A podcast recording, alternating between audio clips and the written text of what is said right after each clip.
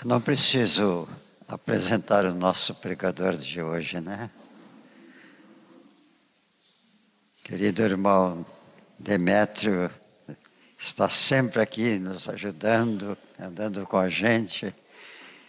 Ele é um servo de Deus. Deus pôs no nosso coração de convidá-lo para ele trazer a palavra.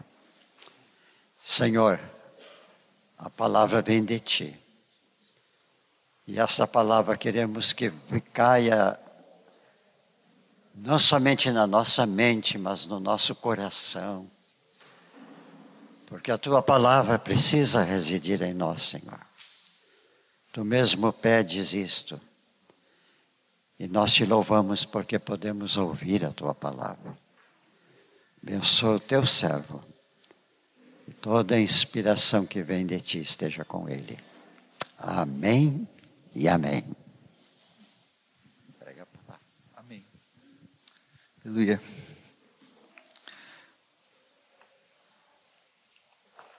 Bom estarmos juntos aqui, né? De manhã é um momento muito especial. De que a gente acorda, estamos, passamos uma noite guardados pelo Senhor, né? Nosso sono. Alguns dormem um pouco mais, uns dormem um pouco menos, uns dormem direto, outros acordam durante no meio da noite. Mas quando a gente acorda de manhã, de novo, as misericórdias do Senhor se renovaram na nossa vida, né? E a gente pode vir com alegria e com paz dele, né? Do governo dele. Queria convidar os irmãos para abrirem suas Bíblias em Êxodo, Êxodo capítulo 3, uma passagem bem conhecida de todos nós. Certamente devemos, sabemos é, tudo o que aconteceu aqui nessa passagem. Mas nessa meditação que o Senhor vai nos levar hoje, é importante relembrarmos algumas coisas que aconteceram ali num, na vida de Moisés. Êxodo capítulo 3, versículo 2. Apareceu-lhe o anjo do Senhor numa chama de fogo no meio de uma sarça. Moisés olhou e eis que a sarça ardia no fogo e a sarça não se consumia. Então disse consigo mesmo: Irei para lá e verei essa grande maravilha. Por que a sarça não se queima? Vendo o Senhor que ele se voltava para ver, Deus, do meio da sarça, o chamou e disse: Moisés, Moisés. E ele respondeu: Eis-me aqui. Deus continuou: não chegues para cá. Tira as sandálias dos pés, porque o lugar em que estás é terra santa. E disse mais: Eu sou o Deus do teu pai, o Deus de Abraão, o Deus de Isaque e o Deus de Jacó. Moisés escondeu o rosto, porque temeu olhar para Deus. Disse ainda o Senhor: Certamente vi a aflição do meu povo que está no Egito e ouvi o seu clamor por causa dos seus exatores. Conheço-lhe o sofrimento. Por isso desci a fim de livrá-lo da mão dos egípcios e para fazer subir daquela terra a uma terra boa e ampla, terra que mana leite e mel, o lugar do cananeu, do eteu, do amorreu, do ferizeu, do eveu, do jebuseu pois o clamor dos filhos de Israel chegou até mim, e também vejo a opressão com que os egípcios o estão oprimindo. Vem agora, e eu te enviarei a Faraó para que tires o meu povo, os filhos de Israel, do Egito. Então disse Moisés a Deus: Quem sou eu para ir a Faraó e tirar do Egito os filhos de Israel? E Deus lhe respondeu: Eu serei contigo e este será sinal de que te enviei. Depois de haveres tirado o povo do Egito, servireis a Deus neste monte. Disse Moisés a Deus: Eis que quando eu vier aos filhos de Israel e lhes disser: O Deus de vossos pais me enviou a vós outros, eles me e eles me perguntarem: Qual é o seu nome? Que direi? Disse Deus a Moisés: Eu sou o que sou. Disse mais: Assim dirás aos filhos de Israel: Eu sou, me enviou a vós outros. Disse Deus ainda mais a Moisés: Assim dirá aos filhos de Israel: O Senhor, o Deus dos vossos pais, o Deus de Abraão, o Deus de Isaac, o Deus de Jacó, me enviou a vós outros. Este é o meu nome eternamente, e assim serei lembrado de geração em geração. É tremenda essa passagem, sim, sempre que eu leio eu fico tremendo, assim, a maneira como Deus se manifestou na vida de um homem chamado Moisés. Moisés, no passado, tinha uma vida promissora lá no Egito, e pelo um delito que ele cometeu, ele acabou sendo um fugitivo e foi para o deserto. E lá no deserto ele recomeçou a vida dele como um pastor de ovelhas, junto com seu sogro Jetro. É o que a gente vê aqui na narrativa. E um belo dia, e é belo mesmo esse dia, ele estava pastoreando num, numa parte do deserto, um local, quando ele viu uma sarça, uma árvore pegando fogo, mas ela não se consumia. E aquilo chamou a atenção dele. O Senhor estava ali presente, naquela maravilha ali estava presente ali, diz que o anjo do Senhor estava ali, naquele lugar. E o fogo vinha e queimava aquela árvore, aquele arbusto, e, e não se consumia. Havia algo poderoso ali, algo que Moisés nunca tinha visto. E olha que Moisés viu as maravilhas do Egito, né? As grandes construções, a inteligência dos homens mas ali, aquilo ele não tinha ainda visto, aquela manifestação sobrenatural ali. E ele foi para ver aquilo ali. E é natural que quando nós estamos lendo aqui esse texto, né, ele deve ter se perguntado o que, que era aquilo, né? E houve aquela voz, e ele disse: Ah, eis-me aqui, estou aqui. E Deus já começou a falar com ele, já começou a falar com Moisés. E logo veio para ele uma, uma pergunta, algo que inquietou ele, né? de quem ele era, quem era Deus, como é que era o nome de Deus. Né? Ele ficou ali perplexo com aquilo ali, né? É, acho que eu desmaiava se fosse Moisés ali, quando visse algo assim tão tremendo, né? No momento assim, ele levou muito natural aquilo ali de chegar, de querer ver, né? E Deus mesmo disse assim: para aí, só um pouquinho, não vem até aqui, que o lugar onde tu está pisando é terra santa. Você não pode chegar assim, aqui de qualquer maneira. Ele já mostrou quem ele era. E quem é Deus? É uma pergunta que pode ser bem difícil, né, de ser respondida. E talvez, e com certeza, faltam palavras para dizer quem é Deus. É, não deveria ser um questionamento na nossa vida, né? Mas quando a gente começa a pensar quem é Deus e começamos a ver na palavra quem é Deus, é algo tremendo. Nos falta entendimento para saber quem é Deus. E Deus deu uma resposta para ele quando ele perguntou que nome ele daria. E ele disse assim, lá no, no capítulo 3, no versículo 14, 14, diz assim: ó, Eu sou o que sou. Eu sou o que sou. Parece tão vago, né, para nós entendermos isso, né? Mas o fato que ele é o que ele é. Ele é Deus. E queria meditar um pouquinho com vocês sobre quem é Deus, o que que ele é e como devemos nos portar diante desse Deus. Em Hebreus capítulo 11 fala que Deus, ele é o criador.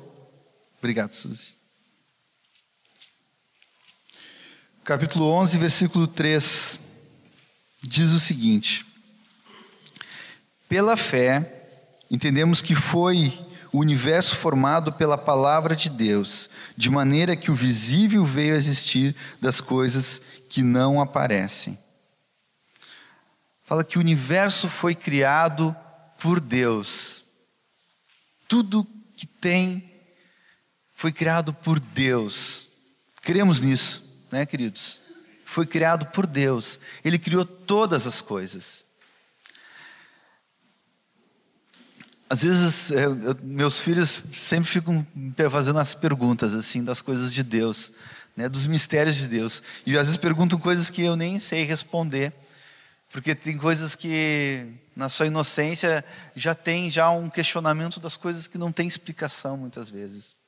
Mas quando a gente vê aqui que Deus criou todas as coisas, criou o universo, é por fé. Nós cremos, ele criou todas as coisas. Tudo que nós estamos vendo agora, né? O chão que estamos pisando, a cadeira que estamos sentando, só pode existir porque Deus criou o universo. E Ele não só criou o universo, como Ele sustenta pelo poder da Sua palavra. Uma vez eu estava no Rio de Janeiro e estava andando pelas ruas do Rio de Janeiro e fiz um comentário no carro. Ah, mas não é fácil construir uma cidade assim, né? Onde tem túneis, onde tem tem é, viadutos elevadas, tem uma ponte enorme, né, que liga de um lugar ao outro. Não é fácil construir tudo isso aqui, né? Vê a infraestrutura que é do Rio de Janeiro. E quem estava no carro comigo falou assim: é, não é fácil construir e também não é fácil manter. Deus não só criou o universo, como Ele mantém. As coisas não, a atmosfera, tudo que nós, que nós podemos é, ver, que vão, as coisas cíclicas da vida, elas não são naturais, elas não são como um relógio a corda, que uma vez a gente deu corda e quando a gente mexe ele vai tocando. Tudo é mantido pelo poder da palavra de Deus. Queridos, esse é o nosso Deus, o Criador de todas as coisas, o que nos criou e que sustenta o universo no poder da Sua palavra. Lá em Gênesis, não precisam abrir, lá em Gênesis 17, é, Deus fala para Abraão que ele é o Todo-Poderoso. Todo-Poderoso. O Shaddai, ou El Shaddai, o Deus Todo-Poderoso. Nele reside todo o poder. E não é o poder do universo, porque o universo foi ele que criou. Ele está acima do universo. Nele está todo o poder. Pelo seu poder criou todas as coisas. E ele é o todo-poderoso. Todo-poderoso. Deus, todo-poderoso. Isaías 40, texto que fala da magnitude da majestade de Deus. Versículo 12, eu não vou ler todo o texto, mas algumas coisas mostram aqui como nosso Deus é grande. Diz assim: Quem na concha de sua mão mediu as águas e tomou a medida dos céus a palmos. A gente, eu imagino assim, ele medindo as coisas com a sua mão. Quem recolheu na terça parte de uma efa o pó da terra e pesou os montes em Romana e o, e o, ter, e o, e o teiro em balança de precisão? Quem guiou o Espírito do Senhor? Ou como seu conselheiro o ensinou? Com quem tomou ele conselho para que lhe desse compreensão. Quem o instruiu na verdade do juízo e lhe ensinou sabedoria e lhe mostrou o caminho de entendimento? Quem fez isso com Deus? Quem? Quem? Quem pode dar um conselho para Deus, né? É, Jesus lá em João disse que o Pai tem vida em si mesmo. Ninguém lhe deu a vida. A vida está em si mesmo. E por isso também concedeu ao Filho vida em si mesmo. Queridos, Deus não é pouca coisa. E Deus quer nos levar hoje a não só meditarmos, mas começarmos a tratar Deus como Deus. A palavra Deus por aí fora está muito banalizada, né? Muito banalizada. Tem o Deus com, com D minúsculo, que esse nem preciso mencionar. Os deuses também. Mas o Deus, o Criador, esse Deus todo-poderoso aqui, que estamos vendo aqui na palavra, que a palavra testifica de como ele é grande, até banalizado. As pessoas têm uma, uma ideia de Deus completamente errada, equivocada de quem é Deus. E não só uma ideia de quem é Deus, como é Deus, mas age como se Deus não fosse nada. Age como se fosse superior a Deus. Ontem à noite o Senhor nos falou que muitas vezes a gente age como se fosse superior ao Senhor Jesus. Isso é para nos levar temor no nosso coração e eu vou falar um pouquinho sobre isso. Mas o mundo não tem, não tem ideia de quem é Deus. Às vezes imagina como uma força, algo que está cuidando ou só está supervisionando as coisas que estão acontecendo aqui embaixo. Um Deus distante, que é distante, e realmente ele é distante porque ele é grande, né? Ele vê de fora do universo todas as coisas, né? Onde há tantas dimensões, não temos como é, explicar isso, nossa mente não consegue entender. Às vezes um Deus que é, é um, um anjo da guarda, um camarada que está ali para atender os seus pedidos. Né? Às vezes as pessoas levam o nome de Deus em vão, literalmente, né? porque assim, ah, se Deus quiser, mas ela fala isso se Deus quiser, mas ela já tomou a decisão há muito tempo do que ele, ela quer fazer. Mas Deus não é assim. E Deus nos chamou para ter essa consciência, essa convicção de quem Ele é, que Deus é grande, que Deus é algo tremendo, nele reside todo o poder. Voltando lá no texto de Êxodo,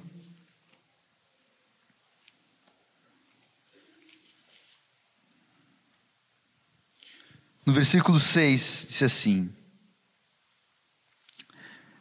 E disse mais: Eu sou o Deus do teu pai, o Deus de Abraão, o Deus de Isaac, o Deus de Jacó. Moisés escondeu o rosto, porque temeu olhar para Deus. Diante daquela palavra de Deus ali e daquela manifestação sobrenatural, quando chegou ali, Moisés, ele viu que não era pouca coisa ali. E ele temeu, ele temeu, ao ouvir a voz de Deus, a autoridade da sua voz, ele temeu. Mas é interessante que essa palavra temeu não é só medo aqui. Quando eu fui olhar assim no original, no hebraico, eu vi que antes de falar em medo, ele fala de reverência. Reverência. Claro que é, essa palavra também expressa medo, principalmente no Novo Testamento, quando fala de, de, de temer, a palavra realmente é medo, mas em hebraico não. A primeira tradução, pelo menos é, é, segundo o Strong, é reverência. Reverência. E diz que ele, por causa dessa reverência, ele escondeu o seu rosto para não olhar para Deus.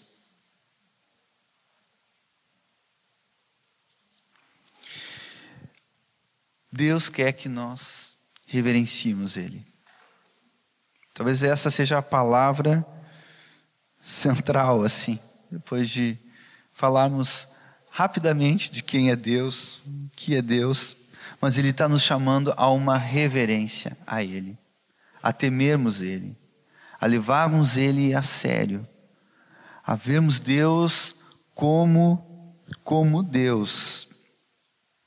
Em Provérbios fala que, que o princípio da sabedoria é o temor de Deus. Às vezes a gente vê é, tantos homens sábios, né? A gente pode até se enganar que eles são sábios porque, porque armazenaram na vida deles o conhecimento e conseguem expressar de alguma maneira o seu conhecimento. Mas o mais sábio é aquele que teme ao Senhor. Não estou dizendo que não há homens que tenham conhecimento e que não temam o Senhor. Outro dia eu estava lembrando da vida de Rui Barbosa, um homem que temia o Senhor e de um tremendo conhecimento. Um brasileiro até, inclusive. A gente acha que é só lá fora que tem homens inteligentes né, e sábios, mas é um homem que temia o Senhor. Mas temer ao Senhor é que nos faz sábio. E Deus quer que nós tememos Ele de uma maneira total e absoluta, como tem que ser o nosso temor com Ele. Ah, em Provérbios também 14 fala que os que andam em retidão temem ao Senhor. O temer não é só essa reverência que devemos ter diante dele, e Deus quer isso de nós, mas também na nossa maneira de viver, na nossa maneira de se portar. Precisamos ter reverência diante do Senhor. Lá em Levíticos, em vários momentos que uh, o Senhor coloca a sua lei, ele fala depois: temei ao Senhor teu Deus. Temer, temer. Levar ele a sério. Lá em Atos 2,43,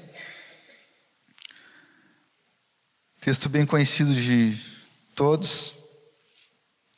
Acho que pelo menos uma vez por mês a gente lê esse texto. Fala do começo da igreja. Começo da nossa história aqui.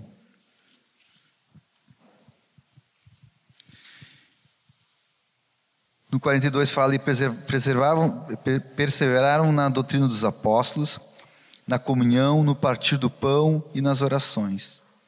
E em cada alma havia temor, e muitos prodígios e sinais eram feitos por intermédio dos apóstolos.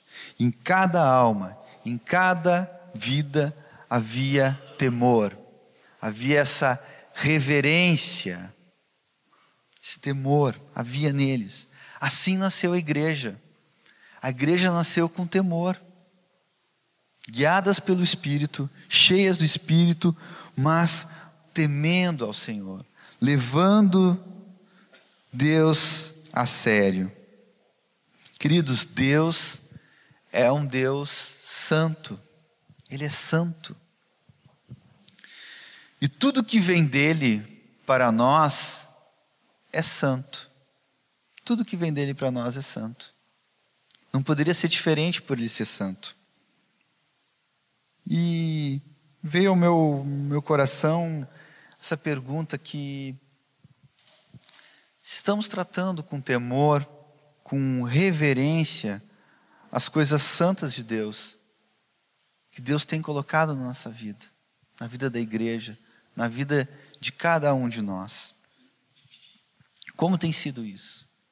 Como temos reverenciado o Senhor naquilo que é santo para nós. Nossos pais têm batido muito firme sobre a ceia do Senhor, que ela é a Santa Ceia. Ela é chamada de Santa Ceia porque ela veio de Deus para nós, veio do nosso Senhor Jesus.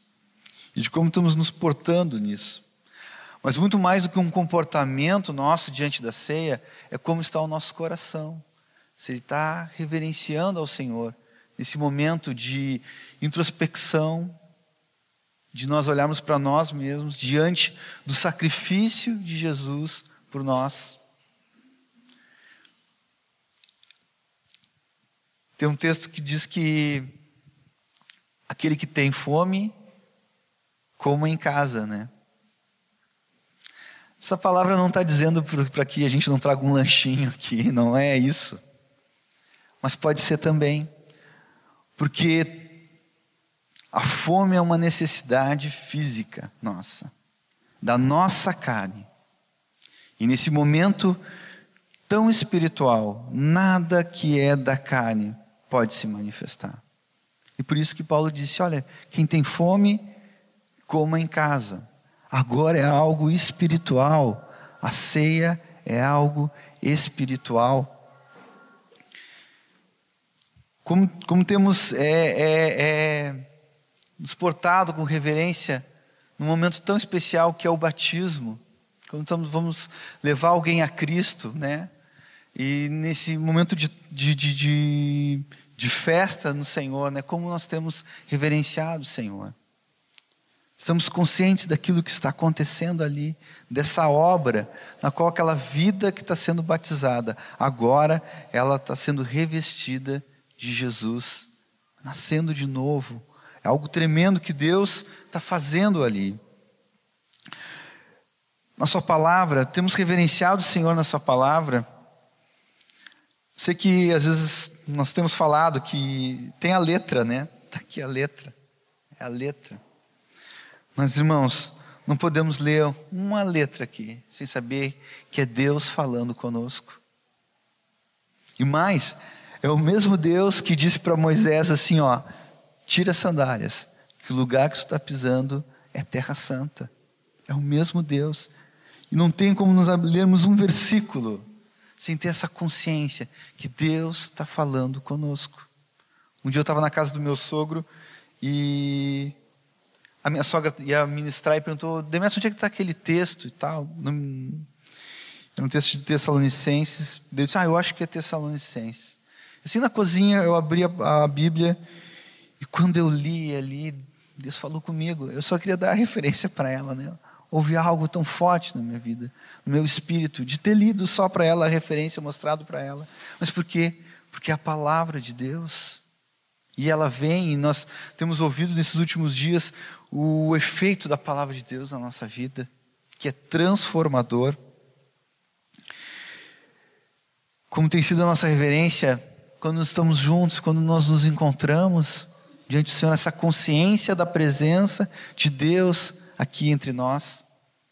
Às vezes a gente vai vir aqui com alguém para orar pelos enfermos e, e, e, alguém nos dirige a estendermos nossa mão pelaquele enfermo. Vezes estamos com a mão estendida aqui e a outra procurando nosso celular, vendo que onde tem alguma coisa na bolsa, ou ouvindo ou falando com alguém. Algo tão espiritual isso, queridos. Nós não fazemos as coisas só por fazer. Minha avó era diaconisa e meu avô era diácono. E minha avó tinha uma responsabilidade de fazer o pão da ceia. E aquele dia, do dia que ela ia fazer o pão da ceia, era um dia que ela ficava em jejum. E ela ficava orando. Era o dia que ela dizia: ó, ninguém venha me interromper ou pedir alguma coisa, principalmente os netos, né, que ficam pedindo um monte de coisa para os avós. E a gente já sabia, uma vez por mês a gente perdia a avó, que era o dia da ceia. E ela preparava aquele pão, tava, meu avô ficava preparado para aquele tempo assim, era tempo de oração, tempo de jejum. Mas é, pode parecer algo assim que hoje nós compramos o pão pronto, né? Não tem problema nenhum, né, Elias, comprar o pão. Não há problema nenhum. E também não precisamos tomar isso por uma tradição que nós mesmos temos que fazer o pão. Mas eu quero dizer que muitas coisas que às vezes nos parece tão tradicional, um dia nasceu de um coração que temia o Senhor. Que nele estava ali dizendo assim: olha, o que, tô, o que nós vamos fazer logo mais é para Deus isso. E não posso agir de qualquer maneira. E a minha vozinha ela preparava lá o, o pão sem fermento. Era o dia da ceia lá, com toda reverência uma senhora, com toda reverência. A gente. E muitas coisas nós fazíamos por tradição, mas porque nasceram num coração que não queria fazer de qualquer maneira, porque estava fazendo diante de Deus.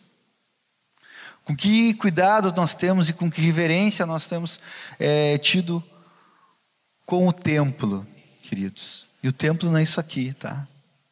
A gente sabe disso com o templo que é a nossa vida. Temos tido reverência com ele? Porque afinal de contas, o templo é onde habita o seu espírito. E aliás, é a habitação de Deus no espírito, nosso templo. Vocês lembram que que Jesus, ele viu aqueles comerciantes lá naquele local, no templo lá. E ele foi lá e pegou um, um chicote lá e expulsou aquele povo. E a palavra diz que aquilo estava escrito que, que o zelo por sua, pela sua casa iria lhe consumir. Mas depois ele falou que o templo ia ser derribado, em três dias ia ser levantado. Ele estava falando da vida dele. E agora nós temos entendimento que esse templo aqui é a habitação dele agora. E temos que tratar com o mesmo zelo. Eu fico pensando muitas vezes quando nós não cuidamos do templo do Senhor. Ele deve se ficar também, consumir ele no zelo pelo templo que ele deixou, para a habitação dele, a habitação do Pai, a habitação do Espírito Santo. É algo que temos que estarmos conscientes nele. Essa é uma obra de Deus na nossa vida, mas parte de nós, assim como naquele momento Moisés percebeu com quem ele estava falando, de reverenciar. Uh, Erasmo nos trouxe um, um conceito, uma explicação do que é o temor, para não entendermos só que é o medo, o pavor, mas temos que ter medo também. Mas ele diz que o temor é a sensibilidade à presença de Deus e à sua obra em nós. Voltamos lá para Êxodo, capítulo 3. Temor é a sensibilidade à presença de Deus e à sua obra em nós. Há uma sensibilidade, uma percepção da presença de Deus em nós. No capítulo 3, versículo 2 diz assim: ó, apareceu-lhe o anjo do Senhor. Deus apareceu. E diz que no versículo 6 que é, Moisés escondeu o seu rosto porque temeu olhar para Deus. Ele estava ali presente. Ele estava ali presente.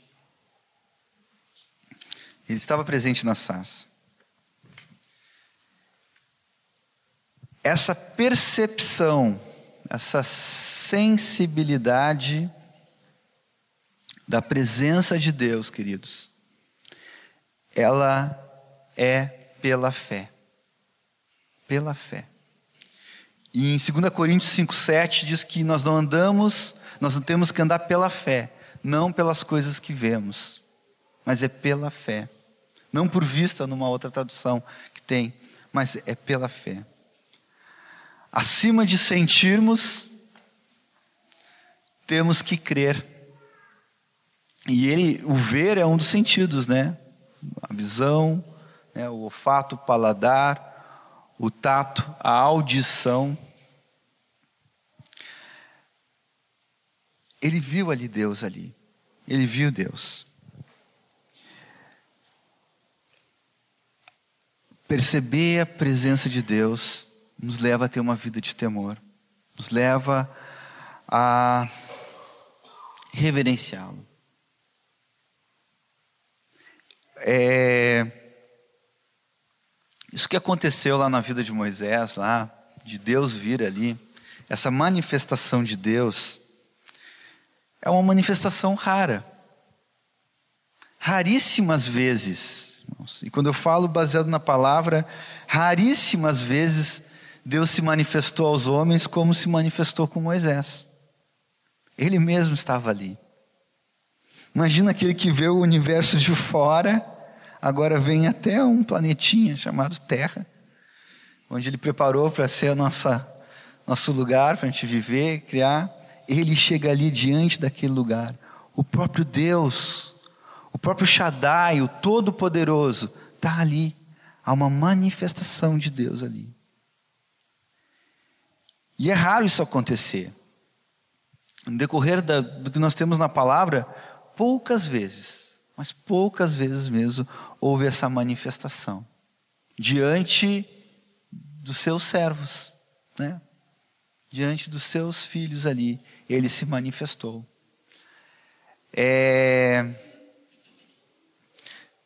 Não estou dizendo que Deus não, não queira se manifestar dessa maneira, mas foram poucas as vezes que ele fez isso.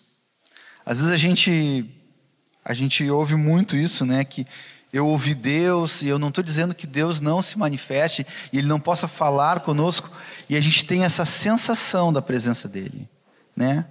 Ter essa sensação é palpável da Sua presença, né? E ouvir audivelmente a Sua voz, como nós vemos nos relatos aqui, que para alguns homens Deus falava audivelmente, ouviam a voz de Deus.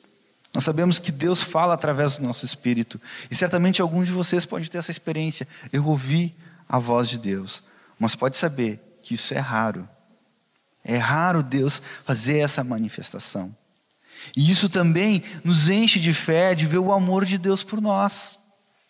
Ao ponto de não só ter se manifestado aos homens, mas ter se tornado homem através da vida do seu filho Jesus, por cada um de nós. Ele veio e se manifestou, se fez carne. O Filho de Deus se fez carne por cada um de nós. Quando a gente começa a ver a grandeza de Deus, o quanto Ele é grande, a gente começa a entender que aquela palavra que diz em Filipenses que Jesus se esvaziou. Ele se esvaziou. Ele abriu mão de tudo isso, ou de todas as coisas, por cada um de nós aqui. Mas temos que crer nessa presença do Senhor. No versículo, no decorrer ali vem Moisés, né, e, e, e, e Deus fala com ele e começa a falar para ele o plano, a missão que Moisés tinha que fazer. Olha, tu vai lá, tu vai tirar o povo do Egito. Deus falando, a sarça pegando fogo. Ele ali já tem encobrido seus olhos, né? Tinha tirado as suas sandálias ali daquele lugar. E Deus falando com aquela voz dele, a voz de Deus, a voz de Deus, e explicando tudo aquilo que ele deveria fazer. E ele questionou, né? Mas, mas quem sou eu para ir até Faraó? Quem sou eu? Ele não só questionou ali, mas seguiu no texto adiante questionando algumas coisas diante de Deus. Mas ele, Deus disse assim no versículo 12: Eu serei contigo. Irmãos, nós não podemos ser incrédulos com a presença de Deus. Deus estava se manifestando visualmente né? Ele estava ali presente e Moisés ainda estava questionando todas as coisas. Mas Deus disse assim: ó, Eu sou contigo. E eu quero dizer que Ele está presente na nossa vida. Ele merece essa reverência nossa diante dEle, porque Ele é presente em nós. Eu tremo estar tá falando a poucos metros do Erasmo, mas tremo muito mais, porque Ele, Deus Todo-Poderoso, está dentro da minha vida, está dentro de mim. E não dentro do meu corpo, se fatiar o meu corpo, né, eu não vou encontrar Deus. Mas está no meu espírito, aonde Ele se move, né, aonde Ele tem acesso totalmente na minha vida e na vida de cada um de vocês. O Espírito que ressuscitou Jesus de entre os mortos, esse mesmo poder que teve essa ação de ressuscitar o Senhor Jesus, habita em cada um de nós. O mesmo Espírito daquele que criou todo o universo habita dentro de nós. Uma maneira de termos também essa percepção e é algo que Deus deseja de nós, uma atitude de temor e reverência a Ele, é adorarmos Ele. Vamos abrir ali em Êxodo, um pouquinho mais à frente. Êxodo 20, quando o Senhor começa a dar os seus mandamentos ali. Os primeiros aqui, ele começa a falar ali no versículo 3. Ele diz: Não terás outros deuses diante de mim. Não farás para ti imagem de escultura, nem semelhança alguma do que há em cima nos céus, nem debaixo na terra, nem nas águas debaixo da terra. Não as adorarás, nem lhes darás culto, porque eu sou o Senhor teu Deus, Deus zeloso, que visita a iniquidade dos pais nos filhos até a terceira e quarta geração daqueles que me aborrecem, e faço misericórdia até mil gerações daquele que me ama e guardam os meus mandamentos. Não tomarás o nome teu Deus em vão, porque o Senhor não terá por inocente o que tomar o seu nome em vão. Há um pedido nessas primeiras palavras de lei para ajudar o povo a temer ao Senhor, a adorá-lo. Deus quer que nós adoramos Ele. Lá em um texto conhecido, todos os textos, eu, eu falo conhecido porque eu tenho a expectativa que seja conhecido mesmo na vida dos irmãos. E eu sei que é. João capítulo 4, aquela conversa lá com a samaritana, Jesus fala um pouquinho sobre essa adoração. No capítulo 4, versículo 22.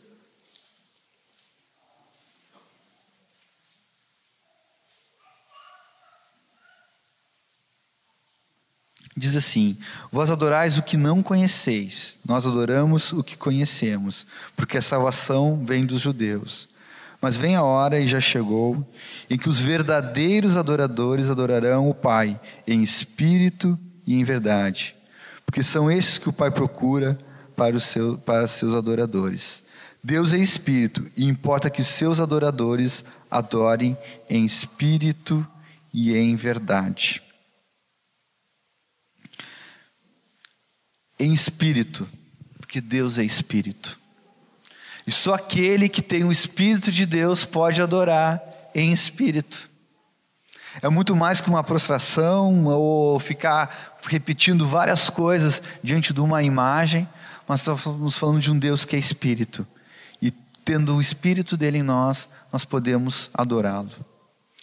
E em verdade, em verdade, porque conhecemos ele conhecemos os seus desígnios para a nossa vida e andamos por meio desses desígnios dele, ah, andamos por meio da sua palavra, dos seus mandamentos, dos seus preceitos. E podemos chegar diante dele e adorar. Na adoração reconhecemos quem a gente é e quem Deus é. Na adoração nós tratamos Deus como Deus o Todo-Poderoso, o Rei do universo. Nos prostramos diante dele na adoração. Reconhecemos que não somos nada, que somos pó. E várias vezes a palavra fala que somos pó. E porque certamente somos pó mesmo. Eu hoje estou aqui falando com vocês, posso não estar mais daqui um segundo, porque sou pó. É frágil o que vocês veem aqui. É muito rápido, é muito transitório. O pó está num lugar, a gente assopra, vai para outro lugar. É algo muito frágil. Mas Deus não. Deus é o Todo-Poderoso. E Ele procura por esses adoradores. Na adoração nós tiramos nossas sandálias empoeiradas ali, né, como de Moisés, né? Nos ajoelhamos e reconhecemos Ele como Deus verdadeiro. E o adorador, o adorador não depende das circunstâncias para adorar. Ele sempre está adorando. Lá em Jó, capítulo 1, tem uma narrativa tremenda de um adorador. Vieram contar uma notícia para Jó que as paredes da casa haviam caído e seus filhos estavam ali, todos haviam morrido. Uma notícia terrível. Não conheço bem a vida dos irmãos aqui, e certamente é comum de sabermos de e pode ter alguém aqui que deve ter perdido um filho. E eu creio que não há dor maior do que nós perdermos um filho. Não há dor. Eu tive pertinho de perder a minha filhinha mais nova. É, e, e é uma dor. Eu entendo um pouco mais essa dor, assim, de não, não, o Senhor não permitiu de levar ela, mas é, eu creio que deve ser a maior dor, a maior separação que nós temos, assim, de dor, é te perder um filho. Isso parece uma coisa que não é do curso natural das coisas, né? Nós enterramos nossos pais, nossos avós, mas enterrar um filho é algo doloroso. E não podemos esquecer que Deus deu seu filho, seu único filho, por amor de cada um de nós aqui, mesmo nós não merecendo. Mas ali vieram contar essa notícia triste, né, para Jó, que seus filhos haviam morrido. No versículo 20 diz assim: Então Jó se levantou, rasgou seu manto, rapou a cabeça e lançou-o em terra e lamentou. Ele lamentou? Ele adorou. Ele ficou gritando desesperado por ter perdido os filhos? Não. Ele o adorou. Não sei como eu ia reagir se tivesse essa notícia. Mas esse homem aqui o adorou e disse: No saí do ventre da minha mãe e no voltarei. O Senhor deu, o Senhor tomou. Bendito seja o nome do Senhor. É esse tipo de adorador que o Pai procura. Que não é pelas circunstâncias, pelas situações que estamos passando, mas o tempo todo reconhecemos que Deus é Deus e nós somos nós. Homens pequenos, fracos e frágeis. O Senhor Jesus diz que ele veio para tirar a inimizade, a inimizade entre Deus e os homens. Mas ele não veio para mudar Deus, porque um dos atributos dele é que ele é imutável. Ele não veio adequar Deus à nossa condição humana. Deus continua sendo Deus. Ele veio tirar a inimizade que tinha por causa das nossas transgressões, por causa da morte que geramos na nossa vida. Ele veio através dele, do sacrifício. Agora temos, queridos, acesso junto a Ele. Mas Ele não veio mudar o que Deus é. Deus não muda, queridos. Ele é imutável. Naquele mesmo momento, quando ele viu aquela situação lá no deserto daquele povo lá e abriu a terra e o povo caiu lá dentro lá, ele continua sendo o mesmo. O mesmo. A presença de Jesus, o sacrifício dele é incontestável ver o grande amor de Deus por nós, que teve que dar o seu filho por isso. Mas ele não muda. Ele continua sendo esse Deus misericordioso, mas é um Deus justo e que tem uma severidade com aquilo que não está de acordo com a sua vida, com aquilo que não está de acordo com a sua santidade. Mas temos Jesus, onde podemos nos abraçar e chegar diante de Deus com tranquilidade. Deus, Ele é Pai. Só que Ele não é o Pai como o nosso Pai. ou o pai que a gente teve, meu pai já falecido, né? Ou o pai que nós temos, né? Que por mais que seja um homem de Deus, não, nosso pai, ele é falho, porque ele é humano. Deus é Deus Pai. É Deus Pai. E nós somos seus filhos. E temos que tratar ele como Deus antes de ser Pai. E é uma obra que vem do Espírito da nossa vida, né? João falou isso, né? Olha, falou assim: ó, veja que grande amor nos tem concedido o Pai, ao ponto de sermos chamados filhos de Deus. Mas esse ao ponto quer dizer ao absurdo de sermos chamados filhos de Deus. Deus nos tem como filhos. Esse é o grande amor de Deus. Mas o nosso Pai não é qualquer Pai, nosso Pai é Deus. E temos que tratar realmente Deus como Pai, mas como Deus antes de ser Pai. Deus quer isso de nós. Não tratarmos de qualquer maneira. Parece que não é uma palavra que vai, vai nos tirar a liberdade que temos como família, como na vida de Deus, como estamos com nossos irmãos, como estamos juntos. Há uma liberdade entre nós, porque Deus nos dá essa liberdade. Só, queridos, é que a gente não pode se confundir que a família de Deus não tem por modelo a nossa família aqui da terra. É a nossa família da terra que tem que ter por modelo a família de Deus. E as coisas domésticas que a gente faz, elas não servem para a vida da família de Deus, porque Ele está presente ali e requer reverência. Quando Marta e Maria ficaram ali, uma ficou dividida nos afazeres e outra foi aos pés de Jesus, porque elas podiam viver a vida como vai, Jesus, senta aí, nós vamos fazer as coisas, estamos em casa aqui, né? tem que fazer mesmo, tem que fazer a comida, tem que limpar as coisas, tu é de casa, fica aí, senta aí, é de casa aí. Às vezes a gente acha que a família de Deus é assim, mas a família de Deus é aquela que está aos pés de Jesus. Ele nos garantiu a presença dele, não só na nossa vida, mas entre nós. E quando estamos reunidos como família de Deus, temos o nosso Deus que é Pai, que está ali e quer que a gente haja como a família dele. E isso serve para quê? Também para que a nossa família, na nossa casa, com toda a nossa liberdade, com os de casa, como a gente fala, também temos esse mesmo modelo da família de Deus, no qual Deus está em todas as coisas. No nosso comer, no nosso beber, nas coisas que estamos fazendo, em todo o tempo, temos essa percepção, essa sensibilidade da presença de Deus. Isso vai nos ajudar na nossa adoração, no nosso secreto com Deus, onde só Deus nos vê. Ele está ali e nós estamos ali. Quando o Senhor Jesus nos ensinou a orar, Ele falou: Pai nosso que estás no céu, santificado seja o teu nome. Que me parece, irmãos, e me corrijam, que Deus, o Senhor Jesus está nos ensinando a quando vamos falar com Ele, já chegarmos reconhecendo quem Ele é.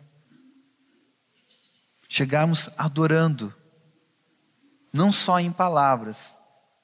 Isso muda tudo na nossa vida. Daí nós não conseguimos chegar na nossa oração de qualquer maneira, porque é com Deus que nós estamos falando, o Todo-Poderoso. Às vezes paramos de falar com Ele para até atender o telefone. Ou alguém vem, eu mesmo tenho que me cuidar. Às vezes, quando está aqui numa coordenação, num encontro, alguma coisa, tem alguma coisa para avisar, e às vezes a pessoa está ali naquele momento com Deus. A gente dá um tapinha nas costas, assim: olha, tem que ver tal coisa e tal. Mas o momento mais importante é dele com o Todo-Poderoso. É o nosso com o nosso Deus. E Deus quer que a gente tenha essa essa consciência e essa vida e essa prática, não religiosa, queridos, mas do que o Espírito está nos movendo, algo que é inteiramente espiritual, a presença dele na nossa vida, o Deus Todo-Poderoso. E para finalizar, eu queria dizer que assim como ele se apresentou, como o Deus do pai de Moisés, o Deus de Abraão, o Deus de Isaac, o Deus de Jacó, ele quer também na nossa vida ser o nosso Deus, pessoal.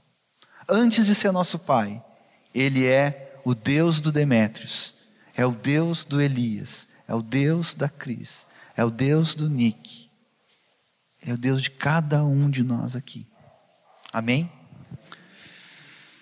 Obrigado, Pai, pela tua palavra, Senhor, que é viva e verdadeira, Senhor. Nos perdoa, Senhor, todas as vezes que não te tratamos como tu és, Senhor. Queremos, Pai, nos arrepender disso, Senhor, em toda a nossa atitude, Senhor. Não queremos, Pai, ter atitudes religiosas, Pai, e tradicionais, Senhor, mas queremos ter essa reverência a Ti, Senhor, ao único que é digno de reverência, Senhor, e ao Teu Filho, e ao Teu Espírito Santo, Senhor, na qual vocês são um só. Eu te pedi, Senhor, nos leva, através do Teu Espírito, essa consciência, Senhor, da Tua presença, Senhor. Nos dá fé, Senhor, todo dia, Senhor, para crermos que isso está presente entre nós, Senhor. E que com a tua presença, Pai, vamos ficar longe do pecado, Senhor. Porque tu está ali diante de nós, Senhor. E como podemos pecar diante de ti, Senhor? Nos ajuda, Pai, cada um de nós aqui. Clamamos e te pedimos porque sabemos que tu é poderoso. E essa consciência, Senhor, essa vida espiritual, Pai, tu queres, Senhor. E o que tu quer, se nós pedirmos no teu nome, tu vai fazer na nossa vida. Eu abençoo meus irmãos aqui, Senhor cada um deles, Senhor, com a tua presença, Senhor, na vida de cada um. O nome do Senhor Jesus Cristo. Amém, Jesus.